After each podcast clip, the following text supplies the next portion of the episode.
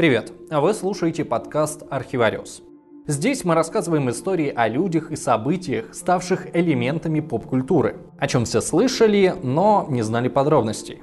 Вообще Архивариус это YouTube проект, но мы знаем, что часть зрителей наши видео не смотрят, а слушают. Поэтому мы решили дополнительно публиковать ролики в чисто аудио формате. Здесь нет рекламных пауз и интеграций, поэтому мы будем очень рады, если вы поддержите наш проект на Патреоне. Ссылка есть в описании.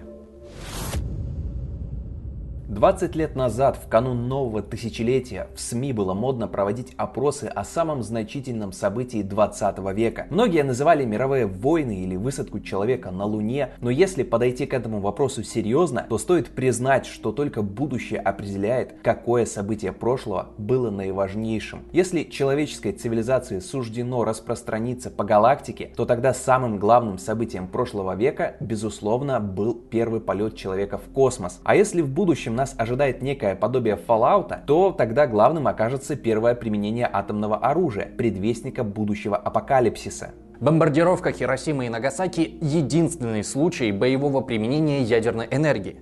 И споры вокруг него не утихают до сих пор. Что это было? Бессмысленное убийство сотен тысяч мирных жителей или необходимая жертва для мгновенного прекращения войны и спасения миллионов американских солдат? Сегодня мы попробуем разобраться, как вообще появились атомные бомбы, зачем их взорвали над японскими городами и каким результатам это привело.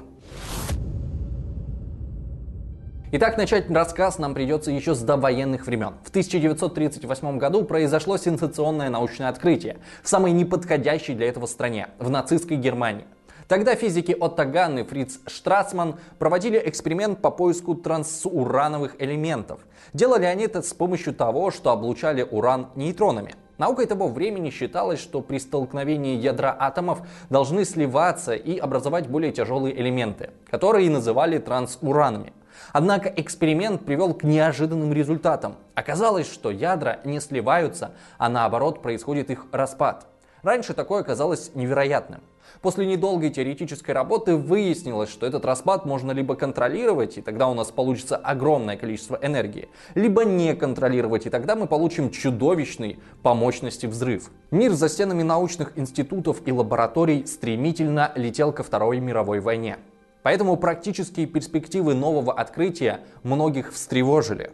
В апреле 1939 года на стол к высшему германскому военному начальству легло письмо за подписью профессора Гамбургского университета Пауля Хартека. В нем ученый говорил о принципиальной возможности создать новый вид высокоэффективной взрывчатки. В письме сообщалось, что та страна, которая первой сумеет практически овладеть достижениями ядерной физики, приобретет абсолютное превосходство над другими. Нацистское государство письмом заинтересовалось, освободило ученых от другой другой работы и выделила внушительные средства на исследование. А еще до кучи приняла закон о запрете вывоза урана из Германии и закупила в Конго 150 тонн урановой руды. Очень быстро выяснилось, что в исследованиях подобного масштаба ключом к успеху является качество научных кадров, а в Третьем Рейхе с этим тогда были проблемки. В стране вовсю бесновались апологеты истины арийской науки. Из университетов пачками изгонялись ученые неправильной национальности. Многие были вынуждены бежать из страны. Одним из этих ученых был был Альберт Эйнштейн. Он эмигрировал в США и написал американскому президенту письмо, в котором посоветовал обратить внимание на исследования в области цепной ядерной реакции. Точнее, письмо было написано не им, а другим физикам. Эйнштейн его только подписал для солидности. Что интересно, текст, предупреждавший американцев о немецких разработках, изначально был написан на немецком.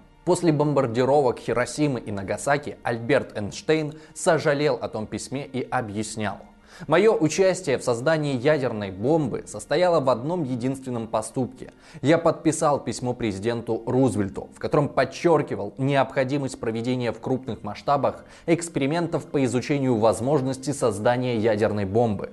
Я полностью отдавал себе отчет в том, какую опасность для человечества означает успех этого мероприятия. Однако вероятность того, что над той же проблемой с надеждой на успех могла работать и нацистская Германия заставила меня решиться на этот шаг. Я не имел другого выбора, хотя всегда был убежденным пацифистом. Как бы там ни было, Рузвельт прислушался к именитому ученому и создал комиссию по исследованию этого вопроса. В ноябре 1939 года комиссия доложила, что использование урана действительно позволит создать оружие, значительно превосходящее любое другое. 28 июня 1941 года Рузвельт подписал указ о создании Бюро научных исследований и разработок, с которого начался знаменитый Манхэттенский проект. В Германии исследования тоже не стояли на месте. Немцы называли свои работы в этом направлении урановым проектом. Во главе его был поставлен авторитетный физик Вернер Гейзенберг, который в первую очередь решил заняться проблемой утечки мозгов и привлечения квалифицированных кадров. Эйнштейн уже уехал, но под германской властью остался другой, не менее уважаемый ученый Нильс Бор. В свое время он был учителем Гейзенберга. Осенью 1941 года ученик приехал в гости к учителю в оккупированный Копенгаген. Во время вечерней прогулки по городу они поговорили. Гейзенберг позднее рассказывал, что постарался осторожно узнать, что известно Бору о работах вокруг деления атомного ядра и что он думает о моральных аспектах подобных работ. Но по реакции Бора он догадался, что тот ничего об этом не знает и не думает. А Нильс Бор поведал, что Гейзенберг предложил ему сотрудничество с нацистами и участие в урановом проекте, на что знаменитый нобелевский лауреат пойти не мог. Поэтому вскоре Нильс Бор сначала на лодке, потом и вообще на бомбардировщике бежал из здания. Оказавшись в США, он, как и Эйнштейн, написал Рузвельту письмо с советом заняться ядерными исследованиями и предупредил, что немцы этим уже занимаются и неизвестно насколько успешно. Американские власти предложили Бору войти в Манхэттенский проект, но тот, видимо, понимал, что это сомнительная затея с моральной точки зрения, и напрямую участвовать в создании бомбы отказался. Но вместо этого он возглавил миссию ALSOS. Это одно из направлений Манхэттенского проекта, которое занималось сбором информации о немецкой ядерной программе. К 1944 году подчиненные Бора выяснили, что германский урановый проект значительно отстал от американского, хотя в промежутке с 1939 по 1941 год немцы мало чем уступали США. Известный исследователь немецкого атомного проекта Марк Уокер писал, в сравнении с исследованиями, проводившимися в Соединенных Соединенных Штатах приблизительно в то же время показывает, что американские и германские исследования были поразительно схожи. Использовалось примерно одинаковое число исследователей. Количество материалов и объемы капиталовложений были почти равными, и обе стороны получили сходные научные результаты.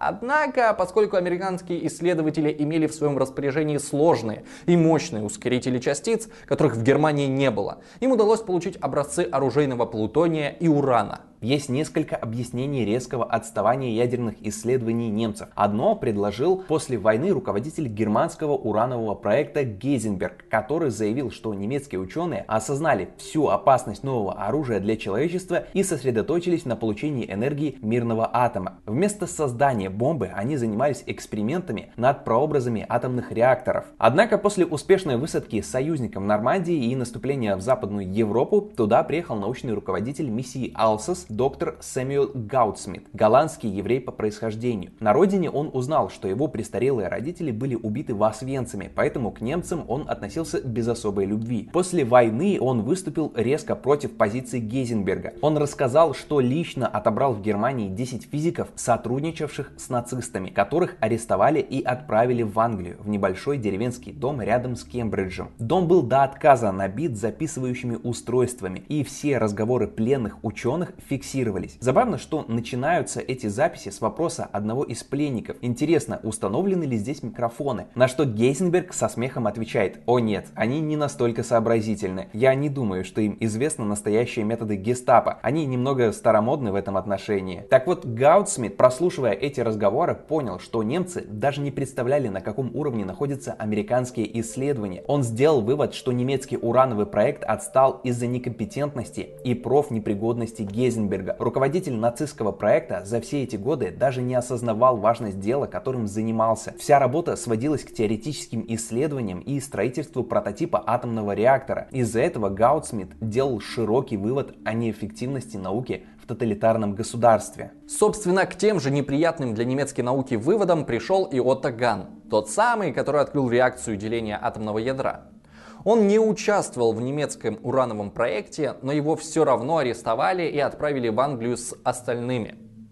В домике под Кембриджем Ганн сказал своим коллегам, работавшим с Гейзенбергом, если у американцев будет урановая бомба, то вы все окажетесь посредственностями.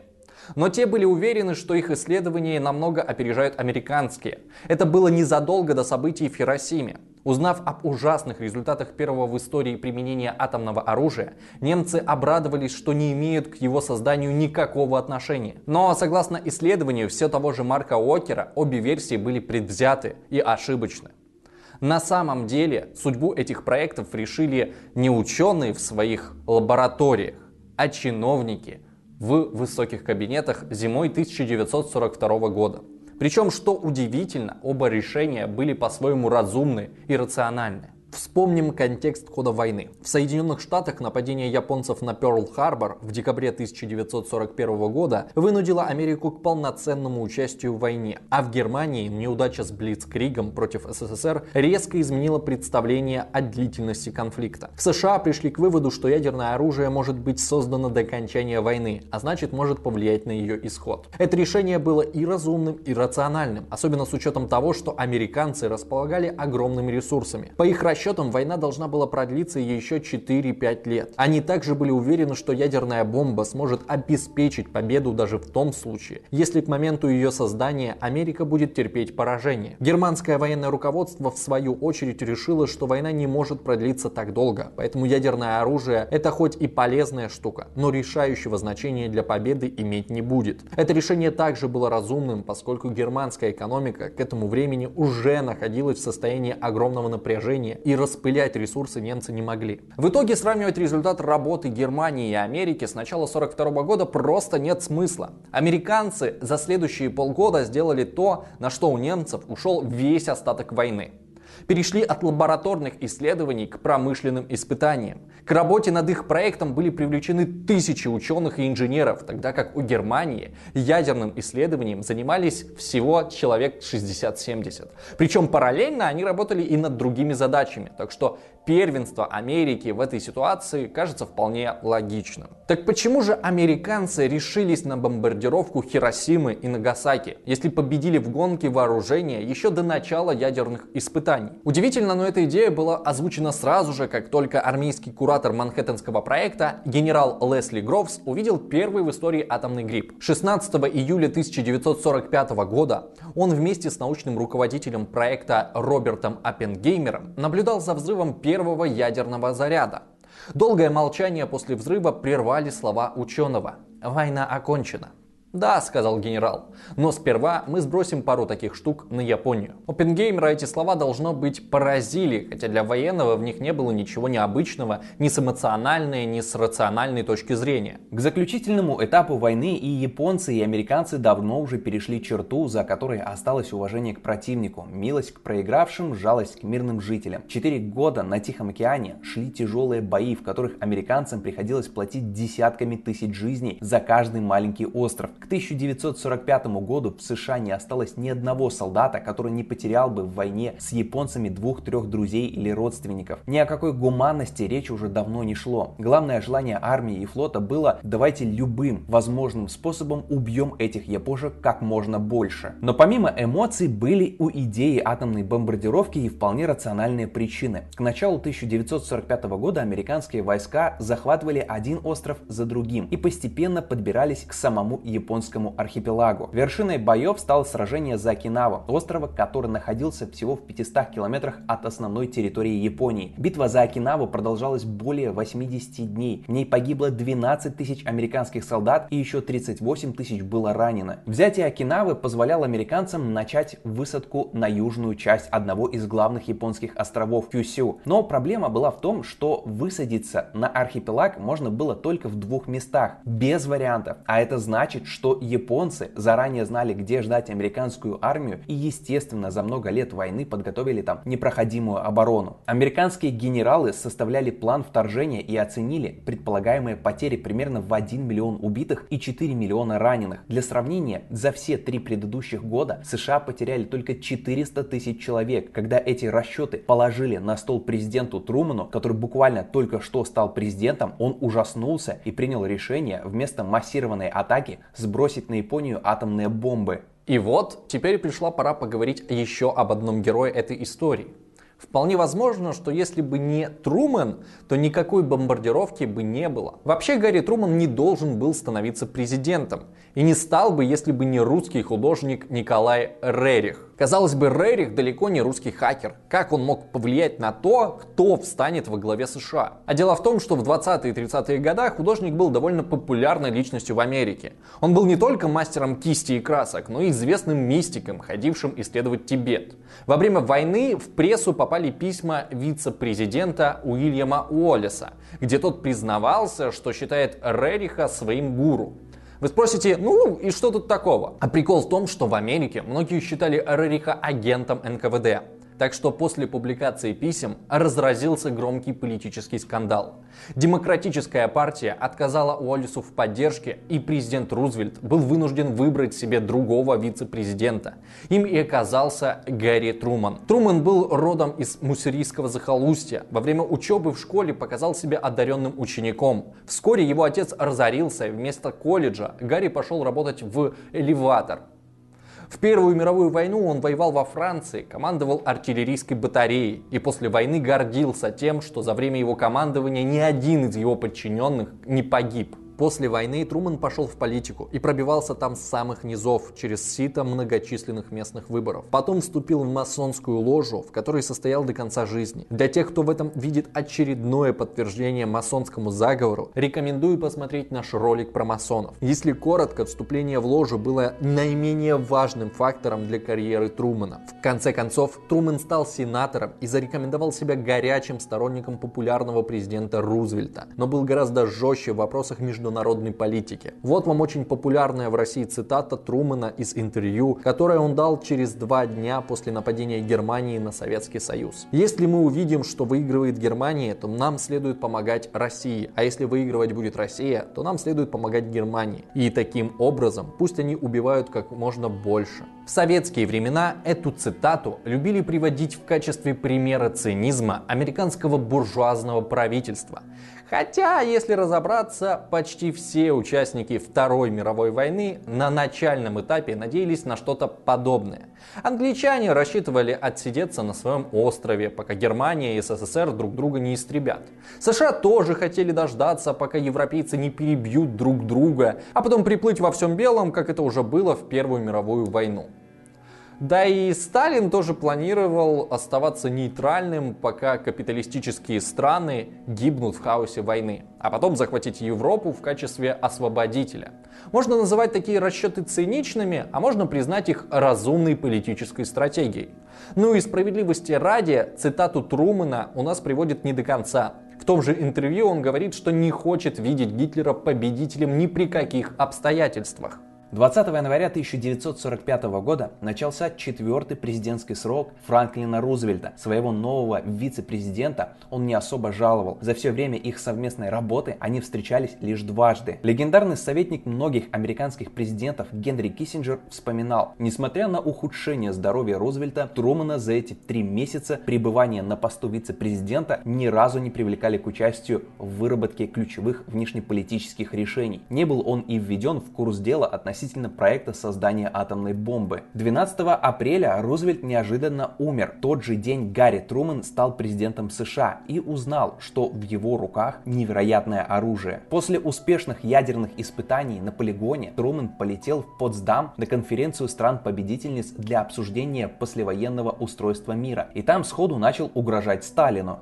24 июля американский президент сообщил Сталину, что у США появилось новое оружие невиданной разрушительной силы. Труман не уточнил, что он имел в виду. Согласно его мемуарам, Сталин не проявил особого интереса и благодушно сказал, что он рад и надеется, что США смогут эффективно применить его против японцев. Из этого Труман сделал вывод, что Сталин не понял, что речь идет именно об атомной бомбе. Но ладно Труман, он в большой политике был человеком новым и почти случайным. На его принципиальность рассчитывать не приходилось. Однако рядом с ним сидел Черчилль, который за годы войны неплохо изучил Сталина и мог бы заподозрить что-то странное в реакции советского вождя. Но и он остался при мнении, что Сталин не понял истинного смысла слов Трумэна и не обратил на них должного внимания. Но на самом деле о том, что у США есть атомная бомба, Сталин узнал намного раньше Трумэна. Более того, советские шпионы уже давно проникли в Манхэттенский проект, а в СССР полным ходом шло создание собственной бомбы. Так что единственное, чего Трумэн добился своими намеками, так это того, что сразу после разговора с ним Сталин позвонил Берии и потребовал ускорить работу над бомбой. Трумэн ничего этого не знал и не понимал. В своем дневнике президент в эти дни бредил попавшим в его руки разрушительным могуществом. Мы изобрели самую ужасную бомбу в мировой истории. Возможно, это то самое уничтожение огнем, предсказанное еще в долине Ефрата, после Ноя и его легендарного ковчега. Это оружие будет использовано против Японии. Его целью станут военные объекты, солдаты и моряки, а не женщины и дети. Даже если япошки дикари, безжалостные, беспощадные и фанатичные, мы, мировой лидер из соображений всеобщего блага, не можем сбросить эту бомбу на старую или новую японскую столицы. Целью будет исключительно военные объекты. Кажется, это самая ужасная вещь из всех, которые когда-либо были изобретены, но она может стать и наиболее полезной. Решение сбросить бомбу на Японию Трумэн принял 25 июля, за день до того, как державы-победительницы в Поздаме отправили японцам очередное предложение о безоговорочной капитуляции. Японцы на такое пойти не могли. Во-первых, это было позорно для нации, а во-вторых, несло угрозу божественному императору. Японцы хорошо знали европейскую историю. После Первой мировой войны почти во всех проигравших странах монархия была свергнута. Но для Японии монархия была основой государства. Ни военные военные, ни политики не могли даже заикнуться о том, чтобы превратить страну в республику. 28 июля, когда японцы отказались принять Поздамскую декларацию, а подготовка к атомной бомбардировке шла в США уже три дня. Цели атаки выбирались во время второго заседания в Лос-Аламосе. В качестве основных рекомендовалось использовать Киото как крупнейший индустриальный центр, Хиросиму как центр армейских складов и место размещения двух важных штабов японской армии, и Кокуру крупнейший военный арсенал. В списке еще было несколько городов, и Нагасаки там занимал одно из последних мест. Аргументом в пользу выбора Киото, как ни странно, было то, что там жило много образованных людей. И поэтому они типа могли лучше осознать значение атомного оружия но в итоге от этой цели отказались по личному распоряжению военного министра Генри Стимсона. По воспоминаниям он вычеркнул Киото, так как знал и ценил этот город потому, что несколько десятилетий назад провел там свой медовый месяц. В итоге остановились на Хиросиме, Кокуре и Нагасаки в качестве запасной цели. Кокуру от бомбардировки спасло то, что в назначенный день в небе над ним была нелетная погода – есть интересный исторический вопрос. А если бы Рузвельт остался жив, то стал бы он бомбить Хиросиму и Нагасаки? Скорее всего, нет. Известно, что незадолго до смерти он обсуждал с Черчиллем возможное применение атомного оружия против японцев. Но это был один единственный эпизод. Если посмотреть на всю политику Рузвельта во время войны, то можно прийти к выводу, что в войне с Японией он больше рассчитывал не на атомные бомбы, а на помощь СССР. Он с самого начала войны пытался договориться со Сталиным о совместных действиях. И в 1940 1943 году в Тегеране они таки договорились. Сначала американцы помогут Сталину в Европе, а потом советские войска помогут американцам на Дальнем Востоке. Но у обещания данного Сталином Рузвельту были определенные проблемы морального свойства. 13 апреля 1941 года СССР и Япония подписали пакт о нейтралитете. И когда через два месяца Германия напала на СССР, японцы свое слово сдержали и в спину Сталина не ударили. Хотя соблазн у них был большой. В 1945 году пакт продолжал действовать, но в Ялте союзники уговорили Сталина его нарушить. Что Советский Союз получил взамен? Вопрос открытый. Возможно, за помощь на Дальнем Востоке американцы отказались от амбиций по взятию Берлина. Косвенно эту версию подтверждает то, что в феврале 1945 года союзники имели все шансы захватить немецкую столицу, но по необъяснимым причинам этого делать не стали. В результате Берлин атаковала советская армия, и в подвале Института общества Кайзера Вильгельма нашли те самые 150 тонн урана, которые немцы купили накануне войны. По мнению одного из руководителей советского атомного проекта Юлия Харитона, это сократило время создания советского атомного реактора на целый год. Также СССР досталось 7 эшелонов оборудования и материалов и 2000 ученых и инженеров, в том числе один нобелевский лауреат Густав Герц. Насколько они были важны для нашей ядерной программы, можно судить по тому, что в 1949 году, после испытаний первой советской атомной бомбы, многие из них получили правительственные награды. А физику Николаусу Рилью даже присвоили звание Герой социалистического труда. Вряд ли Рузвельт, когда договаривался со Сталиным, догадывался, какой приз ждет советского вождя в Берлине. А вот Сталин, скорее всего, знал. Есть не до конца подтвержденная версия, что накануне штурма немецкой столицы были сформированы специальные отряды по поиску запасов урана и материалов по ядерным исследованиям. Этим же можно объяснить несколько странный план захвата Берлина. Город перед штурмом окружили и лишили немцев возможности отступить. Их буквально заставили стоять насперть за каждый дом.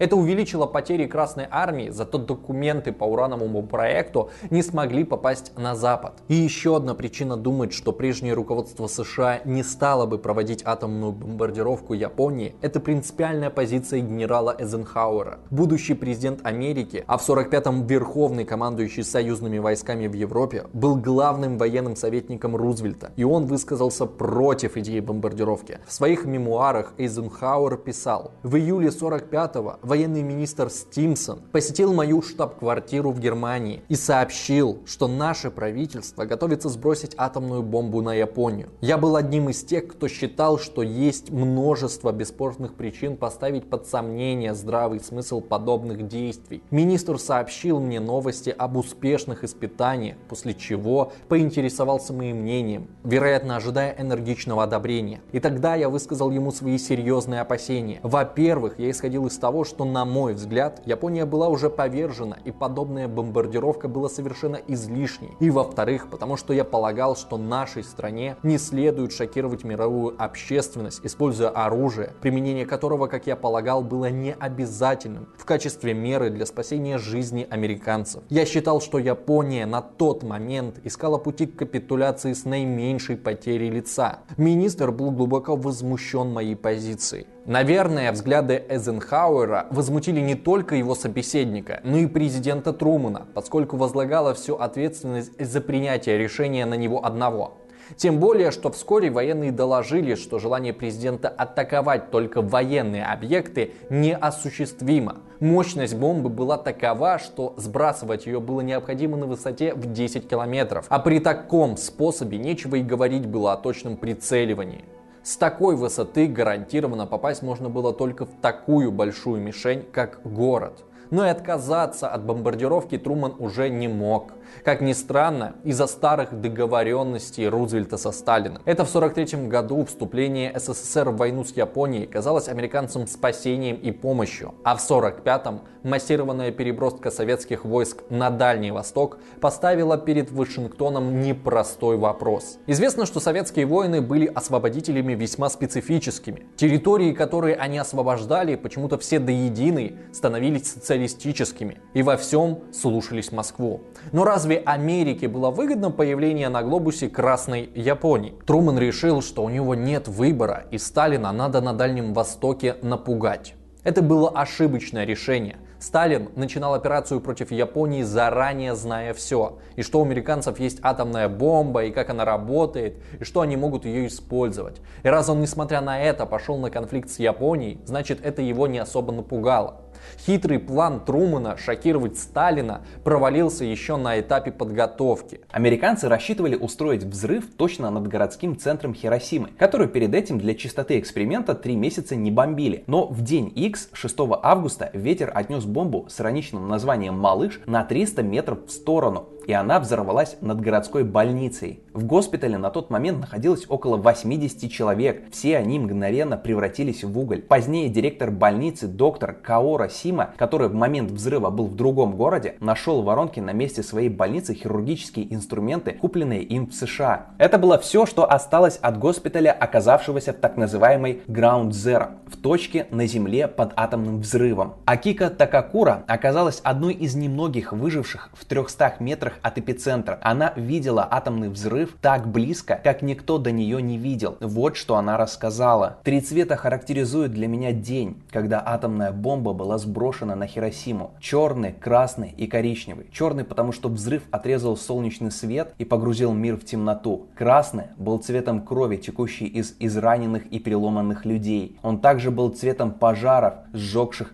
все в городе. Коричневый был цветом сожженной, отвалившейся от тела кожи, подвергшейся действию светового излучения от взрыва. В момент атомного взрыва погибло 90% людей, оказавшихся в радиусе 800 метров от эпицентра. Всего около 60-70 тысяч жителей. Вскоре после прохождения взрывной волны возник сильный ветер. Он объединил многочисленные пожары и закрутился в редкое явление природы – огненный смерч, который охватил территорию в 11 квадратных километров. Этот смерч Смерч убил тех выживших, которые не успели убежать в первые минуты. Но эти жертвы были лишь началом. До конца года от радиоактивного заражения умерло еще около 160 тысяч жителей Хиросимы. Известная японская актриса Нака Мидори за месяц до взрыва приехала в Хиросиму, чтобы провести новый театральный сезон. Она и 16 ее коллег жили в доме, находящемся в 650 метрах от эпицентра. 6 августа 13 коллег Мидори умерли мгновенно. Когда это произошло, я была на кухне, поскольку в этот раз была моя очередь готовить завтрак. Я была в легком красно-белом халате, и на голове у меня была повязка. Когда внезапно яркий свет заполнил комнату, моей первой мыслью было, что это взорвался водяной бойлер. Внезапно я потеряла сознание. Когда я пришла в себя, то уже было темно, а вскоре я осознала, что нахожусь среди развалин дома. Когда я попыталась выбраться наружу, то поняла, что на мне из одежды только трусы. Я провела рукой по лицу вверх-вниз и поняла, что не пострадала. Только руки и ноги были слегка оцарапаны. Я сразу же побежала к реке, где все уже горело. Я прыгнула в воду и уплыла вниз по течению. Спустя несколько сотен метров меня выловили солдаты. Благодаря своей популярности Мидори удалось через несколько дней сесть в поезд из Хиросимы и 16 августа прибыть в Токио. Там ее обследовали лучшие японские профессора, но никто из них представления не имел о воздействии радиации на человека. Все, что они могли посоветовать, делать постоянные переливания крови. На следующий день у девушки начали выпадать волосы. Резко уменьшилось количество белых и красных кровяных телец. Все это очень удивило врачей. Ничего подобного они раньше не видели. 21 августа температура у актрисы поднялась до 40, а пульс до 158 ударов в минуту. 23 августа по телу Мидори пошли багровые пятна. Она заявила, что чувствует себя лучше и на следующий день умерла.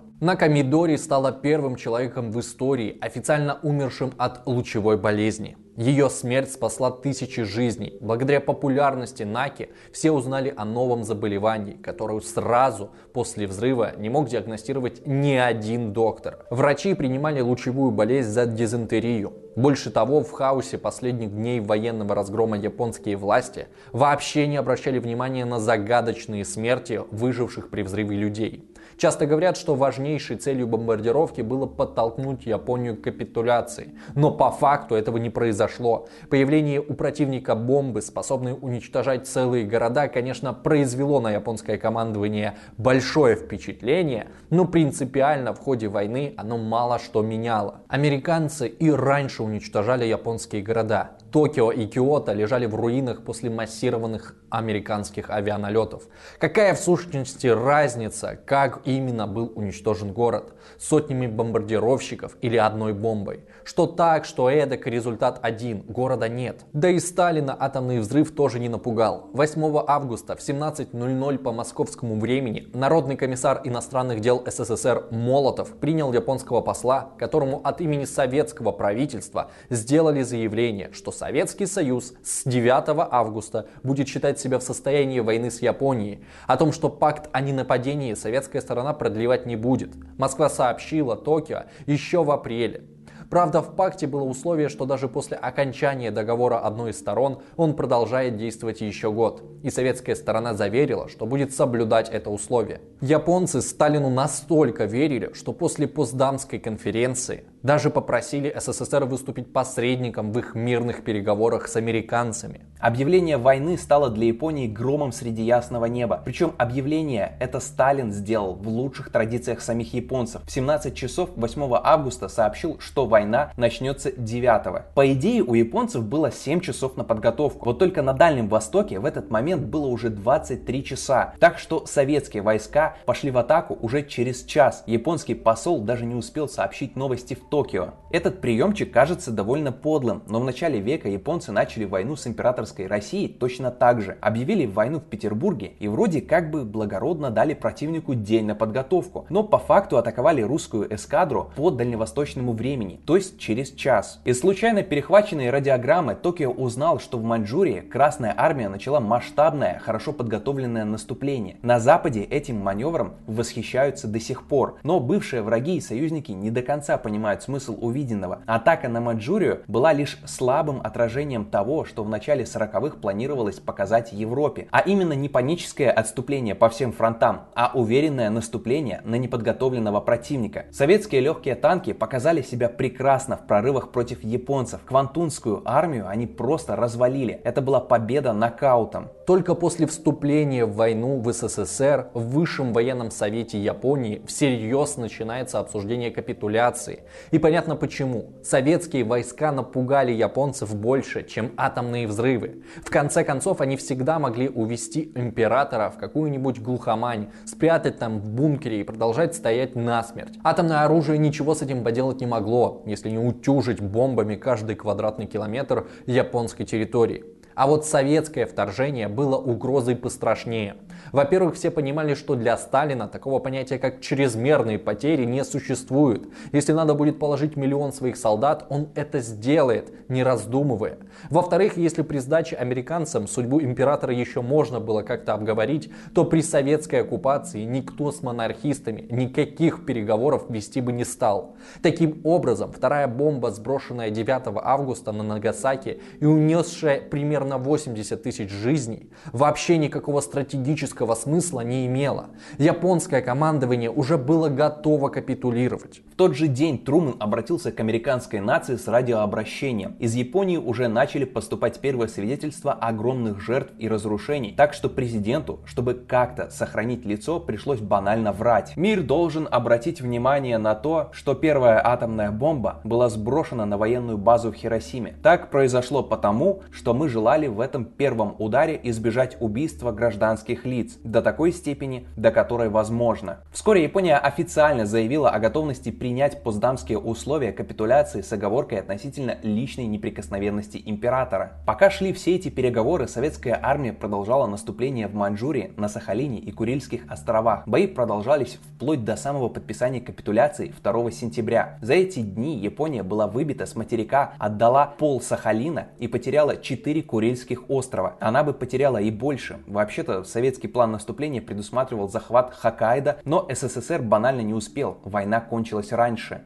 Сразу же после победы в Америке многие начали недоумевать, а зачем, собственно, было нужно сбрасывать эти бомбы, если Япония и так была разгромлена. Тогда администрация Трумана начала распространять идею, что при помощи атомных взрывов удалось держать распространение красной угрозы по Азии. Но эта версия не выдерживает критики, поскольку после советского наступления коммунистический режим установился и в Корее, и в Китае. В 1949 году после победы в гражданской войне Мао Цзэдун на несколько месяцев приехал в Москву и жил там на ближней даче Сталина. Вождь и великий кормчий провели много длинных зимних вечеров, попивая крепкие напитки и о чем-то разговаривая. Результат этих разговоров вскоре почувствовали на себе американские солдаты в Корее, введенные туда решением Трумана. Когда их атаковали 200 тысяч китайских как бы добровольцев, американский президент оказался перед очень сложным выбором. Либо объявить войну Китаю и рисковать начать Третью мировую на другом стороне глобуса, либо сделать вид, что американцы поверили, что это действительно добровольцы, а не регулярная китайская армия. Труман выбрал второе. Это было позорно, хотя его мотивы можно понять. Уже к 1952 году Трумана ненавидела чуть ли не вся страна. Он покинул свой пост с самым низким рейтингом среди всех президентов США. А в историю он вошел как человек, принявший решение сбросить атомные бомбы на Хиросиму и Нагасаки.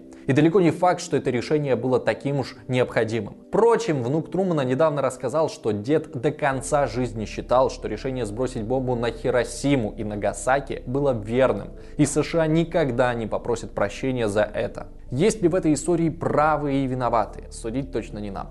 Остается надеяться, что люди сделали правильный вывод, и никогда больше мы не увидим ядерных грибов над городами.